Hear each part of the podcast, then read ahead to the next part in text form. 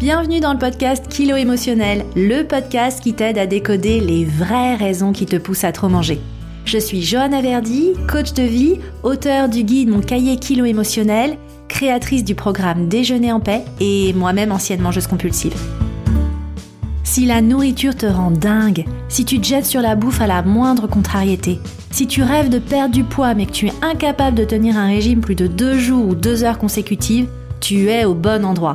Avec ce podcast, je vais te montrer comment sortir de l'obsession alimentaire et faire la paix avec ton assiette et ta balance pour que tu puisses enfin consacrer ton énergie à ce qui compte vraiment. Hello et bienvenue dans ce nouvel épisode. Je suis ravie de te retrouver pour parler aujourd'hui du mouvement Body Positive. Alors toi, est-ce que t'es body positive hein? Est-ce que tu utilises le hashtag body positive? Parce que ce mouvement, en réalité, il a un seul objectif, c'est de montrer que tous les corps sont beaux.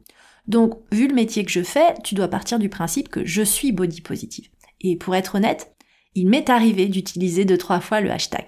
Mais en réalité, ça fait des années que j'ai beaucoup de résistance avec ce terme et que j'ai du mal finalement à savoir pourquoi. J'ai même eu parfois un peu honte de pas me sentir body positive en me disant mais vu le métier que tu fais, tu dois l'être, tu dois encourager les femmes à aimer leur corps et à s'aimer telles qu'elles sont. Sur le papier, c'était plein de bon sens. Et puis récemment, je suis tombée sur une vidéo YouTube de Louise Aubry, euh, qui est connue sous le nom de My Better Self, dans lequel elle fait une sorte de mea culpa sur le fait qu'elle a été body positive et qu'elle ne l'est plus aujourd'hui et elle explique pourquoi. Et finalement, son analyse a été vraiment libératrice pour moi parce qu'elle m'a aidé à mettre des mots sur des choses que je ressentais depuis longtemps mais que j'arrivais pas forcément à verbaliser donc dans cet épisode, je vais t'expliquer pourquoi je n'ai jamais sincèrement partagé cette philosophie et ça peut peut-être t'aider à identifier pourquoi toi aussi, parfois t'as du mal, t'aimerais être body positive mais t'y arrives pas forcément. Donc déjà pour commencer, faut savoir de quoi on parle. D'où vient ce mouvement body positive? Mais en fait, ce mouvement, il remonte à bien plus loin que l'existence des réseaux sociaux. Il remonte aux années 70 avec le mouvement Fat Acceptance qui est né aux États-Unis, avec simplement des femmes qui ont commencé à se rassembler pour dénoncer toutes les pratiques discriminatoires dont elles étaient victimes à cause de leur poids. Elles étaient victimes parfois de violences médicales ou d'errance médicale parce qu'on leur disait que tous leurs problèmes c'était dû à leur surpoids. Elles souffraient de discrimination à l'embauche et elles dénonçaient le fait que les personnes en surpoids ou obèses étaient totalement marginalisées par le monde de la mode et des médias. Ce que voulaient finalement ces activistes, qu'on appelait les fat activistes, c'était simplement d'avoir les mêmes droits que les personnes non grosses. Et avec l'arrivée des réseaux sociaux, dans les années 2000, ces personnes n'ont plus eu besoin de demander la permission. Elles n'ont plus eu besoin de demander qu'on leur donne la parole pour s'exprimer. Elles l'ont simplement fait. Et c'est comme ça que le hashtag body positive est devenu un moyen pour ces personnes d'avoir de la visibilité. Donc ce mouvement, à la base, a vraiment été créé par et pour des personnes grosses. Mais le problème pour moi, c'est que tout le monde s'est approprié cette philosophie. Et beaucoup de femmes, beaucoup d'influenceuses se sont mises à l'utiliser. À la base, évidemment, avec de bons sentiments. Mais pour moi, c'est là que les problèmes ont commencé. Parce que on s'est mis à mettre au même niveau les complexes physiques des femmes et les discriminations systémiques que subissent les personnes grosses.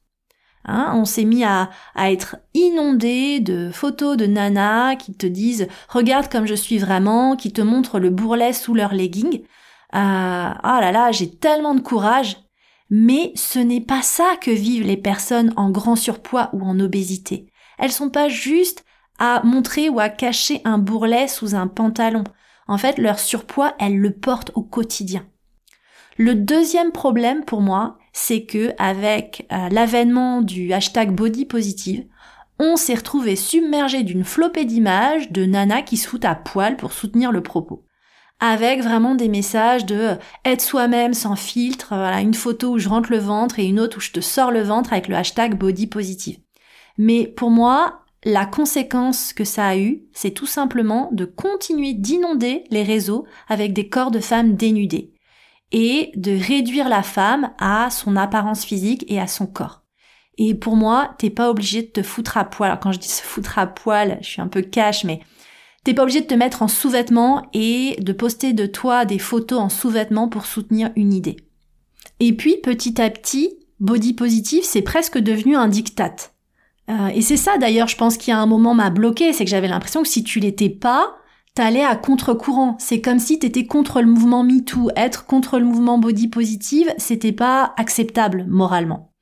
Et c'est vrai que le message de fond que tous les corps sont beaux me convient, euh, résonne en moi. Ok. Mais pour moi, le problème, c'est qu'avec ce mouvement, dès que quelqu'un est gros, slash en surpoids, et met par exemple des belles tenues, ben en fait tout de suite cette personne elle se retrouve avec l'étiquette body positive.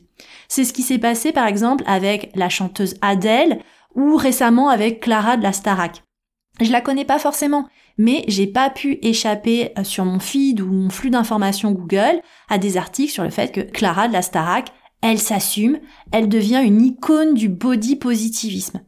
Mais pourquoi est-ce qu'elle devient une icône? Juste parce que elle est grosse et qu'elle se planque pas sous une djellaba noire XXL. Et la dérive pour moi de ce mouvement, elle en est venue au point où finalement, dès que quelqu'un décidait de perdre du poids ou perdait du poids, ben il se retrouvait critiqué, jugé. Et c'est exactement le cas de la chanteuse Adele qui avait été érigée en modèle de body positive, elle s'assume, euh, elle est une star bien dans son corps, en vrai, t'en sais absolument rien. Et le jour où elle décide de perdre 45 kilos, c'est sa décision, c'est ses raisons à elle, et eh bien en fait, d'un coup, elle est décriée par tout le mouvement parce qu'elle est plus body positive. Certaines personnes de ce mouvement se sentent trahies et la jugent et la dénigrent. Donc encore une fois, un mouvement qui est né d'un besoin d'arrêter de dénigrer est juste devenu une bonne excuse pour encore une fois juger le corps des femmes et remettre en question leur choix. Donc pour moi, ce qui me gêne beaucoup, c'est est-ce que pour être body positive, faut être grosse et rester grosse? Et finalement, c'est un petit peu comme la question du féminisme. Tu peux être féministe en étant femme au foyer ou chef d'entreprise. C'est vraiment une question de choix. Et là, de la même façon, il y a plusieurs façons d'être body positive. Tu peux être body positive et ne pas vouloir changer de poids, et tu peux être body positive et vouloir changer de poids. C'est pas parce que tu te maquilles, tu t'épiles ou que tu veux perdre du poids que t'es pas body positive. Hein c'est pas parce que tu fais ces choses que tu soutiens pas l'idéologie profonde selon laquelle il n'y a pas de hiérarchie entre les corps et il ne faut pas dénigrer quelqu'un à cause de son corps. Mais malheureusement, c'est ce qui s'est passé progressivement. Et puis enfin, pour moi, le plus gros problème avec le body positive, c'est le terme positive. Et là aussi, ça part d'une bonne intention. Parce que l'objectif, c'est d'arrêter de se dénigrer, d'arrêter d'être aussi critique envers soi-même, de réussir à aimer son corps. Mais je suis vraiment convaincue aujourd'hui que le body positive, c'est pas la meilleure façon d'y arriver. Parce que si t'aimes pas ton corps aujourd'hui, c'est pas en te répétant j'aime mon corps, mon corps est beau, je suis belle devant la glace tous les jours que tu vas finir par y arriver. Pire pour moi, l'effet il peut vraiment être contre-productif parce que évidemment que tu voudrais aimer ton corps, mais t'y arrives pas. Alors tu te sens con, tu te sens coupable. C'est comme une nouvelle injonction. Alors du coup, qu'est-ce qu'il faut faire? C'est quoi la bonne posture à adopter? Est-ce qu'il faut détester ton corps? Évidemment non. Mais selon moi, tu dois pas t'aimer, mais tu dois juste commencer à accepter là où tu en es. Parce que moi, ce que j'entends trop souvent, c'est Johan, ce corps, c'est pas moi. C'est pas mon corps, c'est pas moi, je me reconnais pas. Alors oui, dans ces cas-là, ça peut te rassurer de voir des filles qui ont ta corpulence posée en sous-vêtements et te dire qu'elles se trouvent belles. Ça aide. Tant mieux pour elles mais ça ne résout pas ta détresse à toi. Encore une fois, te répéter tu es belle, aime-toi comme tu es, tous les corps sont beaux, mais ça, ton subconscient, il n'arrive pas à y croire. Surtout si t'as été matraqué de petites phrases du type T'as un si joli visage si seulement tu perdais un peu de poids, ou personne ne voudra de toi si tu es grosse. Hein, et toutes ces petites phrases, je les ai détaillées dans l'épisode 42, elles ont vraiment des effets délétères sur ta relation à toi-même et à la nourriture aujourd'hui. Alors si t'aimes pas ton corps aujourd'hui et si t'arrives pas à aimer ton corps, sois rassuré, t'es pas détraqué et c'est pas ça le problème. C'est juste un symptôme. Et c'est aussi une invitation à te poser cette question profonde. Pourquoi tu détestes autant ton corps? Quelle est la raison profonde de cet auto-dénigrement permanent? Et les réponses, je t'invite à les chercher dans les blessures de l'enfance, dans ton manque de sécurité intérieure, dans peut-être l'importance que tu accordes aujourd'hui au jugement des autres. Et les réponses, je t'invite aussi à les envisager à travers le prisme de notre obsession collective pour la minceur. Parce que ça, on peut pas y échapper. Il y a de grandes chances qu'aujourd'hui tu détestes ton corps simplement parce que t'es pas consciente de ta valeur et que le peu de valeur que tu t'accordes, tu le fais à travers le prisme de ton corps. C'est la seule chose que tu vois, le prisme de ton apparence. Et tu réduis toute ton existence à ton apparence.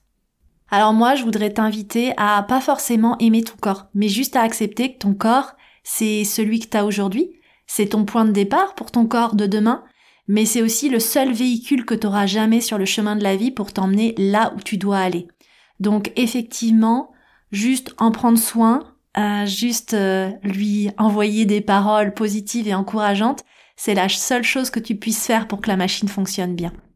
Alors moi, ma mission, c'est justement de t'aider à te reconnecter à ta valeur, à prendre conscience de qui tu es, ce que tu vaux et ce que tu veux, pour que tu puisses consacrer ton énergie à des choses plus importantes que juste ton apparence physique. Et si aujourd'hui ton apparence est l'objectif principal de ta vie et le sujet qui prend toute la bande passante, c'est ok aussi. Simplement, prends conscience que euh, ton corps tel qu'il est aujourd'hui, c'est le résultat de celle que tu as été jusqu'à présent, et ton corps de demain sera le résultat de celle que tu es à partir d'aujourd'hui, de l'identité que tu prends. Donc, est-ce que tu seras cette personne positive et encourageante qui donne aussi envie à ton corps d'avancer, ou est-ce que tu seras cette personne toxique et tout le temps dans le dénigrement qui lui donne juste envie en fait de se recroqueviller sur lui-même et peut-être de se protéger avec une épaisse couche de kilos de protection. En tout cas, une chose est sûre. Quand tu commences non pas à aimer ton corps, mais simplement à accepter ton corps tel qu'il est aujourd'hui, et quand tu commences à aimer toutes les autres facettes de toi qui ne sont pas liées à ton apparence, ben c'est tout un champ des possibles qui s'ouvre et tu peux enfin sortir de l'obsession alimentaire et de l'obsession pour la balance. Et je peux t'assurer que ça, c'est vraiment une charge mentale en moins. Voilà, j'espère que tu as aimé cet épisode qui t'a invité à réfléchir. N'hésite pas à me dire, toi, ce que tu penses du mouvement body positive. Est-ce qu'il résonne en toi? Est-ce que toi aussi, t'as toujours eu des résistances comme j'ai pu l'exprimer aujourd'hui? Si c'est le cas, n'hésite pas à venir me partager ton ressenti sur les réseaux sociaux. Et n'hésite pas à soutenir le podcast avec des étoiles, des commentaires positifs. Et pense évidemment aussi à t'abonner pour ne pas louper les prochains épisodes. Et moi, je te donne rendez-vous la semaine prochaine pour un nouvel épisode consacré aux relations amoureuses. Parce que c'est vrai, on a passé le mois de février et la Saint-Valentin sans que je traite de ce sujet qui me semble majeur. Alors c'est pas grave, on va rattraper ça et je te proposerai dans le prochain épisode de t'expliquer comment ne pas te jeter sur la bouffe, même si ce mec ne t'a pas rappelé, même si ton dernier date t'a brisé le cœur, ou même si tu fais face à des conflits dans ton couple actuellement. Je te remercie pour ta présence et je te donne rendez-vous au prochain épisode.